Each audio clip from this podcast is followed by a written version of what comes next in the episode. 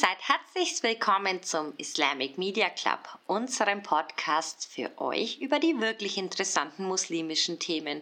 Auf die Ohren. Ich starte hier einfach mal wieder, wir, wir machen einfach fort zu. Wir haben ähm, nächsten Frage und ich liebe diese Frage. Ähm, und zwar, was erwartet eigentlich Frauen im Paradies? Ich bin Mann. Interessiert mich nicht, so. Ja, geht Also. nichts an, wa? Also, ähm, grundsätzlich Paradies ähm, hat ja für Mann und für Frauen gleichwertig ähm, verschiedene Stufen. Man geht davon aus, dass die höchste Stufe den Propheten, also den, den allen Propheten und allen ähm, Menschen, die es würdig sind, mit Propheten zusammenzusitzen, ähm, vorbestimmt ist. Also quasi, da kommen wir wahrscheinlich nicht hin. Hilft alles nichts, sind wir mal realistisch. 200 Podcasts. Zwei, bei zwei, ab nach 200 Podcasts kommt man dahin. Nein, jetzt mal ernsthaft, ich glaube, das ist etwas, wo man nicht schaffen. Andererseits habe ich gerade ein Hadith, wo mir in den Sinn kommt, da geht es um, ähm, um die faire Behandlung von, äh, von, von Töchtern oder von, von Erziehung von Töchtern. Da sagt der Prophet in einem Hadith, Diejenigen, die gute Töchter erziehen, die werden im Paradies mir so nah sein wie meine zwei Finger. Und da muss ich schon sagen, wahrscheinlich gibt es für besondere Qualifikationen auch besondere Belohnung. Und ich meine, Töchter großziehen, ich habe keine Tochter großgezogen bis heute nicht. Aber du bist eine. Aber ich bin eine und ich kann aus der Perspektive sagen, ist schon schwer, ne? Du hast eine, ohne, ohne sie jetzt irgendwie äh, zur, hier groß zu erwähnen, es ist nicht immer einfach, glaube ich. Ich glaube, da Die Tochter war einfacher als der Sohn. nicht schon. um Nein. auch da zu durchbrechen mit Muster. Es ist ja immer eine Frage vom Zeit, Zeitpunkt. Ja, jeder findet ihren oder seinen Weg und deswegen kann man auch nicht sagen, es ist schwieriger, Töchter zu erziehen als, als Jungs. Kommen wir zurück zur Frage, was erwartet die Frau im Paradies? Anders als beim Mann steht zum Beispiel nämlich nirgends geschrieben, dass wir 72 Jungfrauen bekommen. Wird den Männern versprochen, den Frauen komischerweise Ich nicht. weiß ja nicht, ob du 72 jung Frauen willst, vielleicht willst du auch junge Männer oder so. Also von dem her muss man sagen, äh, äh, ist das schon sehr Männerfantasie. Ja, und auch sehr Ja. primitiv, ne? So, ey, wenn du alles gut machst, kriegst du 72 Uries, also Jungfrauen, super Geschäft, oder? Mach doch, sei doch ein guter Mensch, Und, oder? und da ist natürlich auch die Frage, wie, wie muss man das verstehen? Ist das richtig interpretiert? Ist das richtig verstanden? Ähm, ist der Himmel nichts anderes als Sex? Ja? Vergnügen, Dass man äh, nonstop Sex hat und dass man dann auch überhaupt nicht äh, nach dem sexuellen Akt kaputt ist, sondern dass man dann gleich weitermachen kann. Absolut, Ja. selbstverständlich. Selbstverständlich, ja.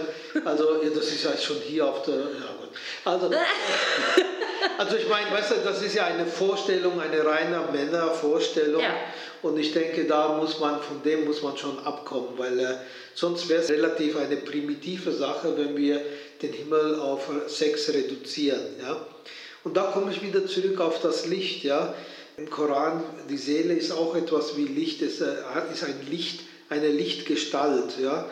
Und ich denke, eine Lichtgestalt hat natürlich nicht mehr diese Bedürfnisse von Sex und so weiter. Das, das, das ist etwas sehr Irdisches. Aber um vielleicht irgendwie eine Vorstellung zu geben von etwas Schönem. Ja? Ein Sufi wurde mal gefragt, kann man auf dieser Erde schon irgendwie einen Vorgeschmack vom Himmel, vom Paradies finden? Und dann war die Antwort, ja, wenn du mit deiner Frau schläfst und einen Orgasmus hast. Hm, Vielleicht kommt deswegen Ja. auch dieses ganze sexualisierte Vorstellungen vom äh, Paradies, oder? Ja, im, im Sinn von, ich meine, äh, äh, das Zusammensein von zwei Menschen, die sich lieben und die sich vereinigen, äh, dieser Höhepunkt ist ja etwas Schönes. Und wenn man, wenn dieser Sufi dann sagt, eben das ist das Nonplusultra, ja, und so ist das auch im, im Himmel, dann ist das aber auch äh, im übertragenen Sinn zu verstehen. Ja? Wenn Gott am Schluss nur noch äh, denkt, äh, meine Geschöpfe haben nur Sex im Kopf, dann, dann ist natürlich äh, ist es ein Armutszeugnis. Wir sind halt triebgesteuert, also Frauen wie Männer. Und ich glaube, deswegen ist der Trieb oder die sexuelle Lust einfach sehr oft Thema. Und dann natürlich nimmt es auch viel Platz ein, wenn es um ein Idealbild von, von Paradies einnimmt. Aber ich bin komplett bei dir. Ich finde auch, das ist nicht alles. Es gibt ein paar Informationen mehr. Also das mit dem Sufi, da hast du recht, das weiß ich auch und habe ich auch in Erinnerung. Aber unsere Wahrnehmung, und da sind wir jetzt wieder wie bei, beim Thema, wie schaut Gott aus, oder? Unsere Wahrnehmung ist so begrenzt, wir können uns eigentlich gar kein Bild machen von der Schönheit, von dem Paradies, wo Allah für uns und deswegen ist das symbolisch. Der Koran sagt ja, ihr könnt euch eigentlich gar nicht vorstellen, wie das Paradies oder wie die Hölle aussieht. Ja? Richtig. Und, äh, aber um, um, damit man irgendwie eine Vorstellung hat, ja, wie die Frage, wie kann man sich Gott vorstellen, was ist das, ja, und wir sagen, ja, das ist wie Licht oder so etwas, äh, da geht es ja darum, dass man das versucht auf diese Art und Weise, was wir hier schön finden. Ja. Und es ist ja auch interessant, wenn man den Koran liest, wo ist der Koran entstanden? Der Koran ist in der Wüste entstanden. Ja? Dort ist Paradies, ist Garten, ist Wasser, ist Richtig. Vögel und so weiter. Ja? Wenn wir jemanden, äh, wenn jemand jetzt im, im Urwald diese Offenbarung gehabt hätte, würde es sehr wahrscheinlich anders aussehen, weil äh, immer grün und immer viel Wasser ist vielleicht für die ein Horror. Wie auch immer, ja. Ja.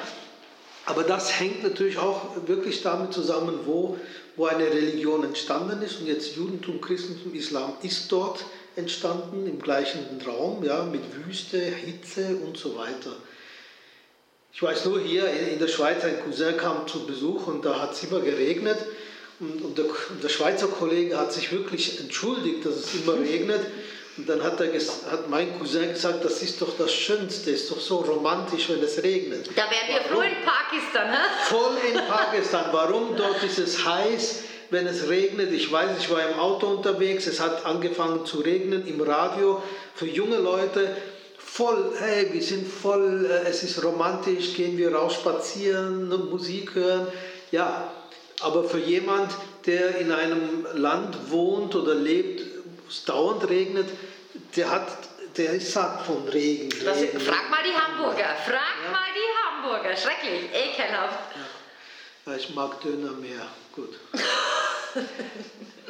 Nein, also eben, ich würde die Frage hier abkürzen, indem ich sage, das Paradies ist so, wie du dir das Paradies vorstellst. Alles, was du dir vorstellen kannst, darfst du dir vorstellen.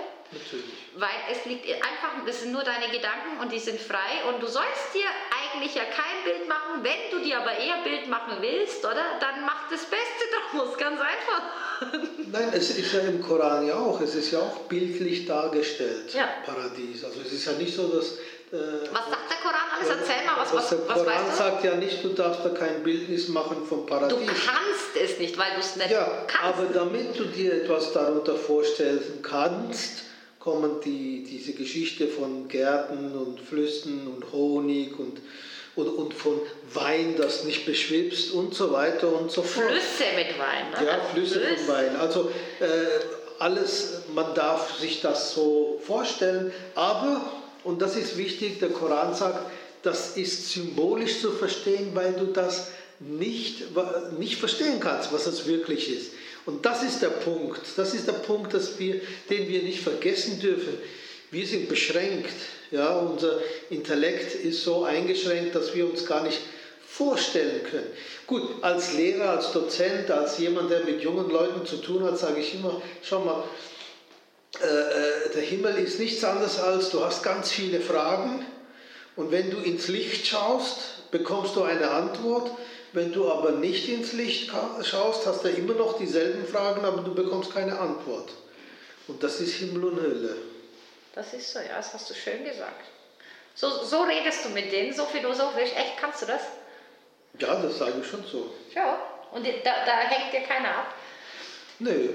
Das ist mega schön. Mir fällt gerade ein Buch ein, wo jetzt noch schön passen würde. Das heißt, wobei, da geht es jetzt nicht um in Paradies und Hölle, aber ähm, die Konferenz der Vögel. Na, Attar. Genau. Da geht es ja auch um sinnbildlich, auch viele Metaphern werden ja. verwendet und so weiter. Also mega schön. Wir müssen weitermachen. Die Zeit drängt, lieber Mann. Ich, es hilft ja nichts. Ne? Es, es hilft nichts. Wir müssen weiter. Die nächste Frage, die geht wahrscheinlich in meine Richtung. Ich freue mich schon drauf. Und zwar geht die so. Warum benutzt der Mann eigentlich immer noch die Religion, um Frau zu unterdrücken? Ich würde die Frage direkt bei mir lassen und beantworten. Weil Obwohl du nicht vom Mann bist. Das ist Unterdrückung vom Mann. Hallo? ähm, ich würde ich würd das, so, würd das auf, auf so eine ganz, ganz normale Aussage beschränken wollen, eigentlich wie, na, der Mann hat es ja bis heute nicht anders gelernt. Der Mann, so wie er heute ist, hat gelernt, ein Mann zu sein, so wie er heute ist. Und da möchte ich dir nachher widersprechen. Nee, mach's gleich. Widersprich okay. mir gleich. Also ich widersprich dir gleich. Ach, tu es. Ja, ich tue es. Lass mich reden. Ja? Lass mich ausreden. Nee, äh, jetzt in den äh, Projekten in Pakistan, da geht es ja darum, dass wir Mädchen unterstützen, dass wir die Mütter unterstützen, die Frauen unterstützen. Und dann habe ich mir schon die Frage gestellt, du bist doch Mutter und warum kannst du deinen Sohn nicht so erziehen, dass er nicht nur die Mutter, sondern auch die Schwestern akzeptiert und auch respektiert? Mhm. Ja? Mhm. Warum schaffen es die Mütter nicht? Sie wollen es nicht. Sie können es nicht, sie wollen es nicht. Es ist ihre Kultur und sie leben in dieser Kultur, in der der Mann eben das Sagen hat der Sohn ist der Pascha, die Töchter rennen rum. Ich meine, ich habe das auch schon erlebt, wo ich dann gesagt habe, nein, bleiben Sie sitzen. Äh, äh, der Sohnemann geht selber das Buch holen. Ja? Absolut, aber jetzt einfach nur, ich weiß, das ist ein zweischneidiges Schwert, oder? Es, vieles muss auch mit unseren Müttern wirklich nochmal genauer anschauen. Ich komme aus so einer Kultur, oder? Wo der Mann quasi eine komische oder selbst inszenierte Stellung hat, also gerade bei den Türken, wo der Mann halt auch viel entscheiden soll und so weiter und so fort, wo ja, teilweise Sinn machen so und ähm, teilweise auch wirklich überholt sind auch und wo auch durchbrochen werden. Also Frauen, also sagen wir aus Istanbul oder so, die sind auch zum Beispiel viel stärker, oder? Die, die sagen den Männern dann schon, was Sache ist. Ähm, und trotzdem eben passiert es nach wie vor, da hast du recht, dass unsere Mütter einen großen Teil dazu beitragen, dass unsere Kinder oder unsere Jungs halt dann irgendwann nicht gerade so feministisch oder gleichberechtigt unterwegs sind, sondern eben wirklich denken, sie sind was Besseres. Ich habe ein Essay darüber geschrieben, ob der Mann in der Schöpfung über der Frau steht, oder? Und es hat mich so geärgert, das Thema, und deswegen habe ich das genommen. Und ich muss dir sagen, nein. Also Allah per se macht es nicht. Allah sagt nicht, der Mann ist besser als die Frau oder der Mann steht über ihr. Das Ding ist, es wurde halt wahrscheinlich mit den Jahrtausenden mittlerweile immer wieder so interpretiert, weil der Mann einfach eine andere Rolle hat oder? Und wenn du über Rollen redest, dann musst du anschauen, welche Rollen? Na, Beschützerrolle. Na, warum Beschützerrolle? Weil er halt einfach schon allein ähm, körperlich der Frau überlegen ist, oder? Männer sind grundsätzlich meistens größer und stärker, meistens, nicht immer. Oder eben es geht auch darum, äh, diese Geschichte von Adam und Eva, oder? Dass eben die Eva quasi aus der Rippe von Adam und so weiter. Das heißt, Adam muss ja. Deswegen fehlt mir eine. Wer fehlt dir? Rippe.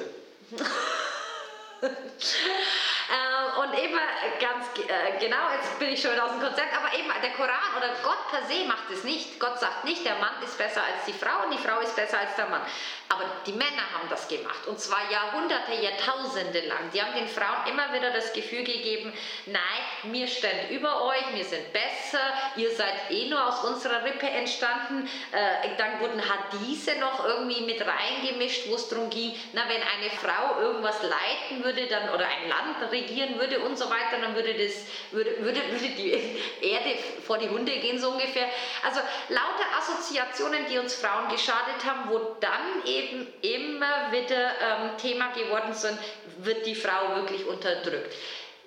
Um das abzuschließen, nein, im Islam und im Koran wird die Frau nicht unterdrückt, aber Männer im Islam benutzen immer wieder Falschinterpretationen oder äh, Interpretationen, wo ihnen quasi oder ihrer Argumentationskette recht geben, um immer wieder Frauen zu unterdrücken. Und mein Appell hier an der Stelle, ja, lasst euch nicht unterdrücken, oder? Verdammte Scheiße, ihr habt die gleichen Mittel, go for it, studier's, mach's, tu's, oder?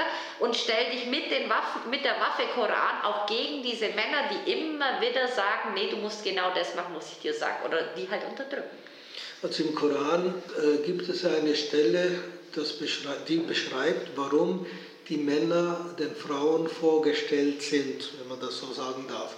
Nämlich aus dem Grund, weil sie von dem, was sie verdienen, den Frauen zur Verfügung stellen. Aber da geht es um gut Geld. Jetzt, ja, natürlich. Hier geht es um, um das, dass sie für, die, äh, für das Leben das Geld verdienen, für, damit man äh, ja, und jetzt ist aber meine Frage, was ist, wenn die Frau mehr verdient und der Mann vielleicht zu Hause bleibt? Das ist eine wie, Frage. Wie, was passiert da dann? Also ist es, dann ist es ja plötzlich die Frau in der Rolle des Mannes, die rausgeht, Geld verdient und zwar so viel, dass man sagt, äh, es ist besser, du gehst verdienen und ich bleibe zu Hause, pass vielleicht auf die Kinder auf, wie auch immer.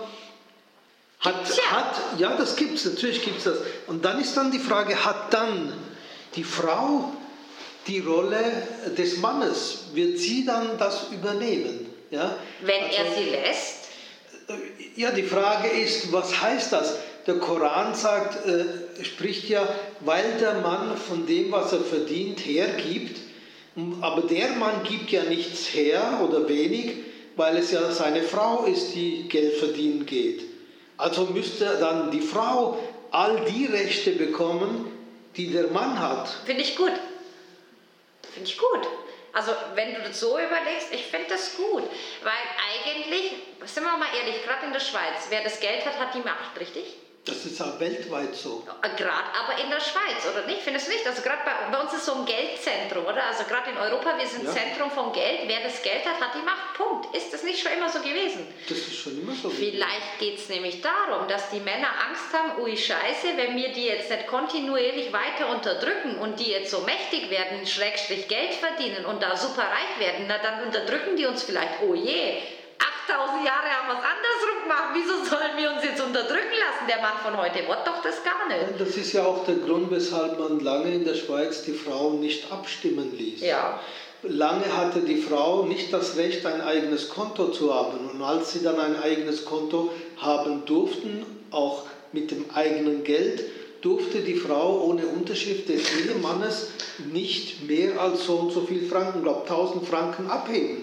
Wenn sie 100.000 oder eine Million auf, seinem, auf ihrem Konto hat, äh, äh, muss der Mann unterschreiben, damit sie mehr als 1000 Franken abheben kann. Aber für was also, braucht sie dann ein eigenes Konto, wenn sie eh mal mit seinem... Ja, aber das, zeigt, aber das zeigt doch genau die Angst der Männer in der Schweiz gegen den Frauen, ja. ja, dass wenn sie abstimmen dürfen, dann dürfen sie ihre Meinung äußern wenn sie ein eigenes Konto haben und da kommt dann die Emanzipation, muss ja nicht alles positiv sein, aber da kommt die Emanzipation, die plötzlich den Frauen Rechte gibt.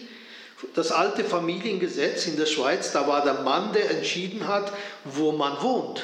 Ja. ja, wenn ich entscheide, jetzt gehen wir nach Genf, dann hat die Frau mitzugehen. Punkt Schluss. Sie hat kein Recht zu sagen, ich gehe nicht. Also es ist noch gar nicht so lange her. Und das ist auch der Grund, weshalb in Saudi-Arabien die Männer sich so lange gewehrt haben, dass die Frauen Auto fahren dürfen. Weil in dem Moment, wenn sie Auto fahren dürfen, setzen sie sich vielleicht sogar alleine ins Auto und fahren irgendwo hin. Ich habe keine Kontrolle mehr über die Frau. Unglaublich, ja. Oder? Ich fahre immer zu meiner Liebhaberin.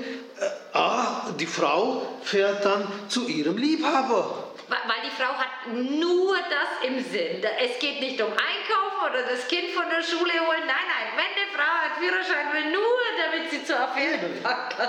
Ja, oder weil die Männer das sehr, also das ist böse gesagt, ja, aber äh, weil, weil der Mann eben das macht, hat er Angst, dass in dem Moment, wenn die Frau, äh, vorher war ja so ohne männlichen Mitglied, äh, der Familie durfte die Frau nicht aus dem Haus. Es gibt nach wie vor Länder, wo ja. das so ist, oder?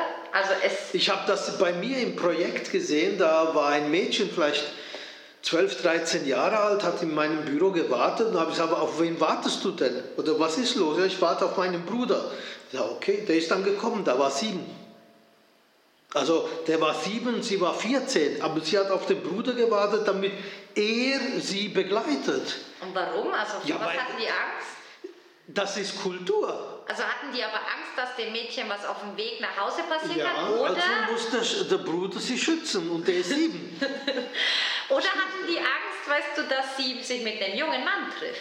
Nein, äh, ich, ich meine, das sind dann alle Ängste, kannst du reinnehmen. Bin aber der kein- Siebenjährige muss Aber- dann für alle ja, schauen. Also verstehst du, da- das ist ja voll bekloppt. Da, da war ich, ich musste, ich hab das, dachte, hey, spinne ich oder was? Da kommt der kleine Knirps und jetzt darf, die, da- darf das Mädchen raus. Ja? Aber in der Schweiz? Nein, nein, das war In Pakistan. Pakistan, okay. Aber in Pakistan habe ich auch erlebt und da, da sieht man, das ist auch die Emanzipation, von der du gesprochen hast.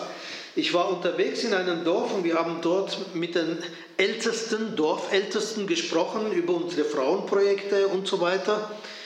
Und dann saßen die alle mit Bärte und so und haben uns zugehört und plötzlich hat ein Mädchen rausgerufen aus einem anderen Zimmer, sagen Sie mal, warum sprechen Sie mit diesen alten Männern, Richtig. die nichts verstehen? Richtig. Wenn Sie über Frauen sprechen wollen und unsere Rechte sprechen Sie mit uns, aber doch nicht mit denen, die null Ahnung haben. Richtig. Und das war die Tochter vom Bürgermeister. Und der Bürgermeister hat sie dann auch reingelassen, hat gesagt, ja, okay, gut, gut, also kommt her. Und dann hat sie gesprochen und die hat da einen Vortrag gehalten. Finde ich gut. Ja, Finde ich toll, super. absolut toll. Ja. Absolut. Also selbst in Ländern wie Pakistan, in denen halt die Frauen noch äh, relativ wenig zu sagen haben, wobei man immer unterscheiden muss, in der Familie hat die Frau viel zu sagen, Ja. wenn es aber außerhalb der Familie ist, dann ist es der Mann.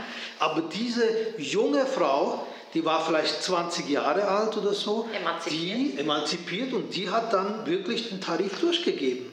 Finde ich gut. Ja. Finde ich super, äh, weil wir haben ja das, mit der, das ist ja Partizipation und wir haben ja in der Schweiz auch immer mehr, äh, Gott sei Dank, Bemühungen auch im soziokulturellen und Sozi sozialen Arbeit, wo es darum geht, hey, wir müssen wirklich nur mit den Betroffenen sprechen, weil wir haben ja jahrelang auch viele Projekte gemacht, äh, international, äh, wo wir gedacht haben, hey, die Leute brauchen das, oder? Fahren wir mal nach Afrika und machen dort ein Gemeinschaftszentrum und dann wundern, dass keiner kommt.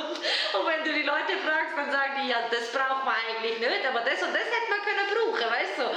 Das ist, weil wir die Leute nicht mit in, an Bord geholt haben. Und das sollte eben gerade bei Frauenthemen, muss, das ist ein Muss, oder? Gerade bei Mädchenthemen. Ich habe ja auch Sozialarbeiter ausgebildet in St. Gallen und da war, haben wir einen Film angeschaut und da ging es um Afrika. Da hat man ein, ein Projekt durchgeführt in Afrika und dann hat man am Schluss die Leute interviewt und dann hieß es, ja, wie haben Sie es gefunden? Ja, es war sehr interessant, das Essen war sehr gut. Ja, alle haben über das Essen gesprochen, aber nicht über den Inhalt. Und dann hat man, hat, war die Diskussion und da haben alle gesagt, das ist ja voll schief gelaufen, ist doch alles kacke, ist doch falsch. Und dann habe ich gesagt, nee, das stimmt doch, ist also absolut toll. Ja? Da ist Geld gekommen, da sind ein paar Typen dort gewesen, die haben irgendwas gemacht, spielt gar keine Rolle. Was. Fotos? Aber sie haben gut Geld abgesahnt, ja, sie haben da diesen Film gemacht und so weiter, haben sich dick äh, bereichert. Dass es den Leuten genauso schlecht geht wie vor, das ist absolut egal, ist auch nicht das Ziel. Also ich finde das super. Und das hat dazu geführt, dass man mich dann dort auch als Dozent reingenommen hat. Ja, das ist der Punkt. Ja. Man nimmt, holt die Leute ja gar nicht rein ins Nein, Boot. man ja. holt die Leute nicht ab, oder? Ja, ich war einer der ersten, als es im äh, äh, Zürcher Lehrmittelverlag ging. Ich war einer der ersten Muslime, die, der überhaupt an einem Buch mitgearbeitet hat über Religionen. Und ich war der erste Moslem, der zum Islam was gemacht hat. Ja. Weil vorher war es noch ein Jesuit. Natürlich, selbstverständlich. Natürlich. Es ist äh, traurig eigentlich. Also klar, wir machen jetzt hier unsere sarkastischen Witze, aber es ist eigentlich traurig, dass man, ähm, wenn man über muslimische Mädchen redet, dass man nicht mit muslimischen Mädchen redet. Wenn man nicht über Feminismus im Islam redet, das, oder man macht es ja mehr, um Gottes Willen. Man macht es immer mehr, aber eigentlich muss immer mit den Betroffenen reden. Oder? Ich meine, wir könnten hier wirklich äh, top aktuelle Frage diskutieren, nämlich äh, die, äh, die, die Niqab oder Burka Ja. oder was auch immer. Ja. Ja. Also müsste man doch mit diesen Leuten Ja. sprechen und sagen, komm, sprich mal, wa- was, was ist für dich wichtig? Und da stellt man fest, äh, es gibt fast keine, die so rumlaufen, wie wir es auf den Doch, Touristen. äh, Doch, Touristen. Ja.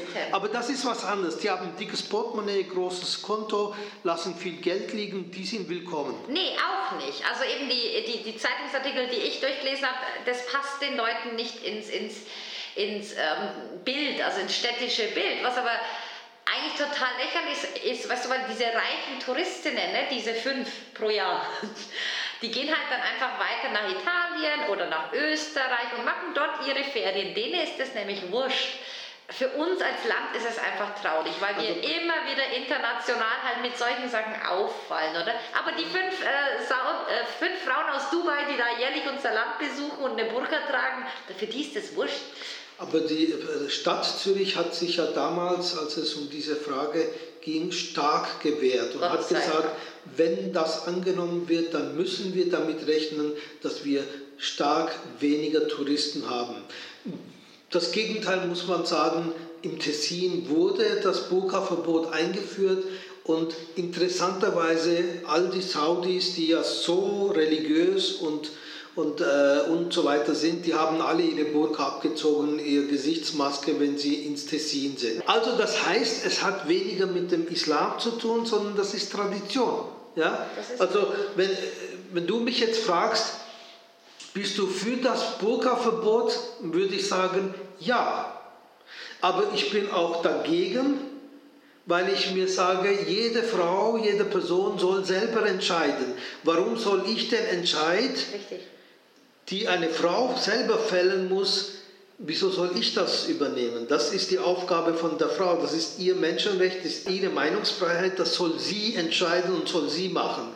Aber rein vom islamischen Punkt steht im Koran ja nirgends, dass man das Gesicht verschleiern soll. Richtig. Ich habe bei der Burka um das äh, blöde Thema, ich, ich kann es ja nicht mehr hören, ne? Kopf, Kopftuch und Burka-Initiativen und hast nicht gesehen und, und, und Entscheide und Diskussionen. Aber ich bin bei der Burka da an diesem Punkt angekommen, ich sage wie du auch, also ich mag es nicht so gerne, mir gefällt es optisch auch nicht, oder? Ich möchte lieber auch das ganze Gesicht sehen von einem Menschen und so weiter und so fort, aber es ist meine persönliche Meinung. Ähm, ich bin für Gleichberechtigung. Wenn Männer finden, wie zum Beispiel in Staaten wie, ich glaube, Iran hat ja das Burka auch, also als staatlich definiert, oder? Gesetzlich? Iran hat ja gar, die, die haben Chador. Excuse, natürlich, Entschuldigung. Genau, aber ich bin dafür, dass sie ähm, Gleichberechtigung einführen. Wenn die Frau so rumlaufen muss, dann der Mann auch. Wenn irgendwo ähm, äh, gesagt wird, du darfst keine eben hautenge Kleidung tragen, dann der Mann auch nicht. Als Feministin, Gleichberechtigung. Männern stehen Kopftücher auch. Voll easy im Fall. Kann man anfangen, kann man das Gesellschaftsbild damit prägen. Irgendwann gewöhnen wir uns dran und dann ist es das ganz Normalste der Welt, dass ein Mann ein Kopftuch trägt. Machen die ja teilweise schon mit ihren äh, Turbanen, oder? Äh, ist mir aber scheißegal als Frau. Wenn, ähm, wenn Männer finden, wir sollen eine Burka tragen, dann möchte ich, dass die Männer auch eine Burka tragen. Das ist gleichberechtigt, oder? Wenn Männer finden, wir sollen uns so kleiden, damit man eben nicht unsere sexy Körper äh, äh, hier Kurven sieht, dann gleichberechtigt. Dann möchte ich, dass die Männer sich auch so anziehen. Eben, das sind dann manchmal diese äh, komischen Fotos, wo der Mann zehn Schritte vorne läuft mit kurzen Hosen, T-Shirt, also im Prinzip nackt verglichen, Halbnackt, ja. nein, halbnackt verglichen mit der Frau, die total verschleiert dahinter herkommt. Richtig, ja? richtig. Da, da sind wir, glaube ich, gleicher Meinung, so, So, nicht. So nicht. Es reicht. Es reicht. Ja. Auch da, oder? Es reicht. Äh, übrigens, äh, letztes Statement von mir. Jetzt werden ja die Burka-Frauen die absoluten Corona-Vorbilder. Ne? Ja, natürlich. Das habe ich mir Und die. SVP bzw. das Egerkinger Komitee. Komitee hat ja auch ein bisschen Bedenken zum Teil, dass eben jetzt, gerade jetzt, wo alle Gesichtsvermummen müssen, weil äh, irgendwann kommt dann sogar die Buße, wenn man es nicht vermummt, ja, dass gerade jetzt darüber äh, abgestimmt wird, ja. Finden Sie schwierig? Ja, aber, ja, aber interessanterweise, je nachdem, welche Umfragen man dann liest, heißt ja immer noch, dass eine Mehrheit für Burka-Verbot sei. Mal schauen. Es bleibt spannend. Das ist die direkte Demokratie. Manchmal tut es halt einfach weh, gell? Ich fände es viel cooler, wenn wir das Minarettenverbot aus unserer Bundesverfassung nehmen könnten. Ich finde das viel peinlicher, so international gesehen. Weißt du, da ist die Burka-Diskussion, finde ich, weniger peinlich, als dass wir in der Bundesverfassung. Und vielleicht könnte man ja die, das Burka-Verbot dann auch in die Bundesverfassung Dann fände ich es peinlich. rein und dann könnte man aber auch entscheiden, rote Burka geht nicht, grüne geht wieder, schwarze ist gar nicht akzeptabel. Was ist mit so Glitzer? Glitzer, ja, an Fastnacht vielleicht. Okay, wir kommen weiter. Noch, ich, ich packe noch eine Frage aus und dann ist gut für den Moment. Ich hoffe, die Zuhörerinnen und Zuhörer sind nicht böse, wenn wir äh, nicht immer alles beantworten können. Also, ein junger Mann war das, glaube ich, hat mich noch gefragt, was kann oder muss man mit Zinsen machen, die man automatisch von der Bank bekommt? Also, ich glaube, der meint jetzt, wenn er irgendwie 10.000 Franken auf dem Konto hat und dann kriegt er halt seine 1 Franken 50 Jahresende.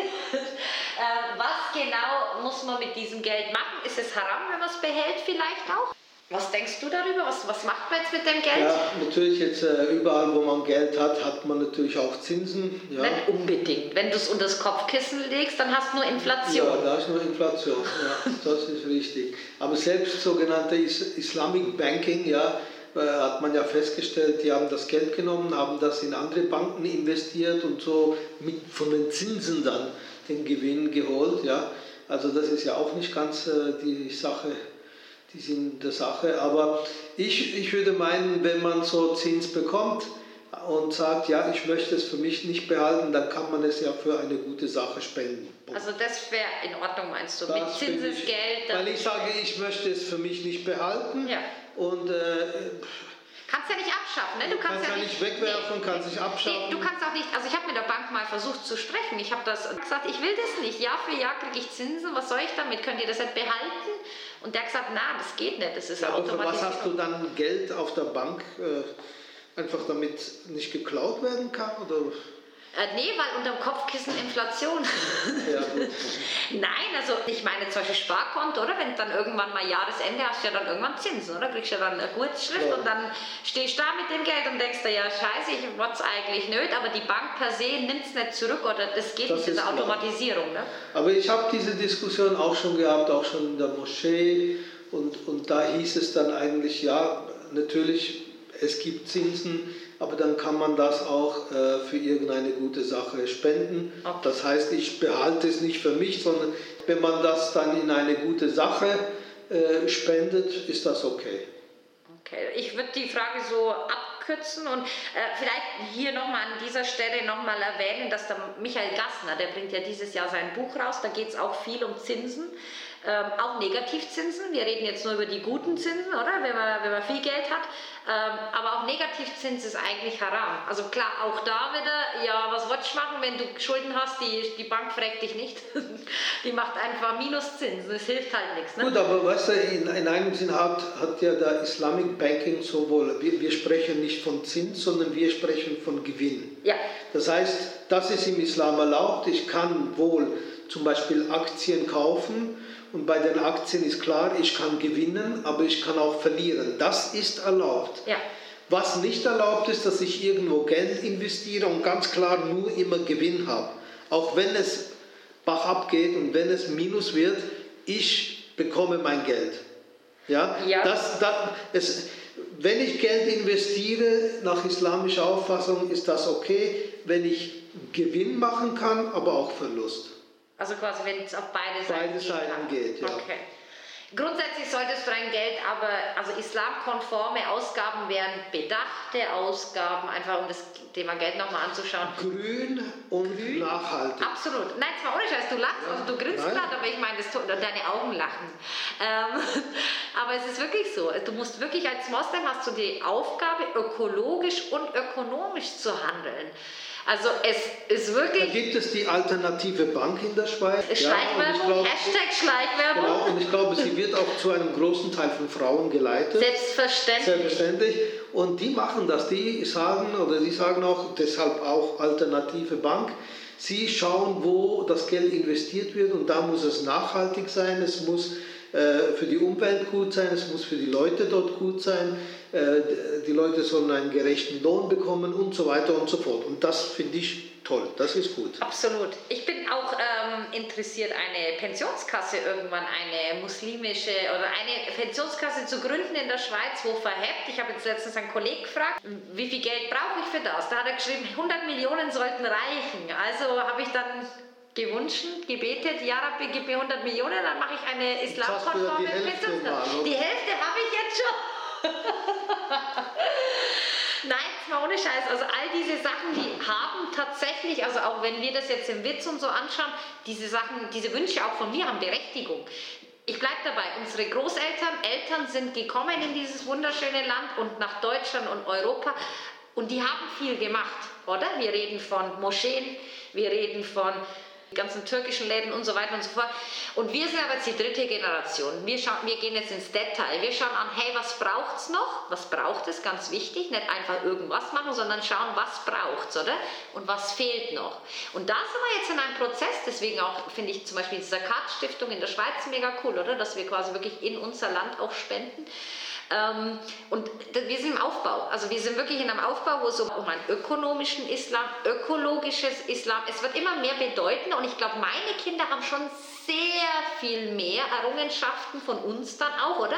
Wo bestehen und wo gut funktionieren. Du hast gerade alternative Bank gesagt. Ich bin mir ziemlich sicher, dass wir auch Islamic Banking irgendwann mal noch in diesem Jahrhundert installieren hier, sodass unsere Kinder... Das ist ja schon längst installiert. Die großen Banken, es gibt schon äh, äh, Schweizer Banken, die auch Islamic Banking integriert haben. Ich weiß, aber es ist zu anstrengend für Sie, dass, wenn du heute zu unseren großen Banken gibst, ohne Namen zu nennen, wir haben ja zwei große, wenn du zu denen gehst und sagst, du willst Islamic Financing, Islamic Banking, dann sagen die, sorry, für uns lohnt sich dieser Aufwand ähm, erst ab einem Kapital von, und da reden wir wirklich über Millionen. Und das verstehe ich sogar ein bisschen, oder? Da muss ich jetzt wieder irgendeine äh, Person XY einlesen und so weiter, das wirklich Islam islamkonform machen. Das ist nämlich das ist ja Vertrag oder Package, wo du kaufst. Und das, das verstehe ich, dass das mit vielen administrativen Aufwand verbunden ist. Aber es wird flächendeckend, es kommt noch. Ich bin vielleicht zwei Sachen, die du vorher erwähnt hast, die man äh, sicher vielleicht in einem anderen Podcast mal erwähnen kann. Der politische Islam. Ja.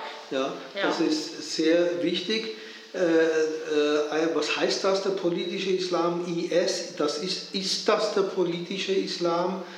Äh, bin ich ein äh, politischer äh, Moslem, weil ich eben auch Einwohnerrat war, Großrat war. Ich bin mittendrin in der Schweizer Politik gewesen. Das ist so, ja. ja da geht, mitten in der Schweiz mitten auch noch? in der Schweiz. Und dann heißt das eben auch für Leute, ja, das sind ja noch die noch gefährlicheren, weil die sind Moslems, sind angepasst, sind integriert, sind in der Partei drin. Bist sind, du ein Schläfer? Bin ich ein Schläfer. Also ich bin immer wieder verdammt müde. Ja. bin ich ein Schläfer? Ja. Habe ich mir auch schon die Frage gestellt. Ja? Das ist also, der andere Schläfer, ja. Und der andere, und der andere Punkt, ja, die dritte Generation, wobei ich immer wieder höre, ja, schau mal, in Deutschland haben wir inzwischen die dritte Generation von Türken, die immer noch kein Deutsch sprechen. Echt? Das ist ja, ja, äh, tu dich vielleicht mal mit dem auseinandersetzen für einen Podcast. Äh, ja, stimmt das? Ja? Du kommst jetzt eher, du bist eine gebildete Muslima. Das es gibt Leute, die nicht, es gibt Leute, die nicht gebildet sind, Leute, die nicht diese Möglichkeit haben, jetzt ja vom akademischen her.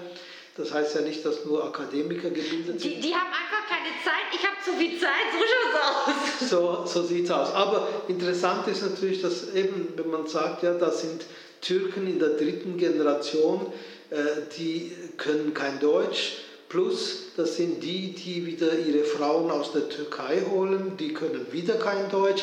Also das ist ein, ein Nullspiel, was die Integration anbelangt. Ja. Witzig, dass du das ansprichst. Ich, ich, ich sehe es ganz anders.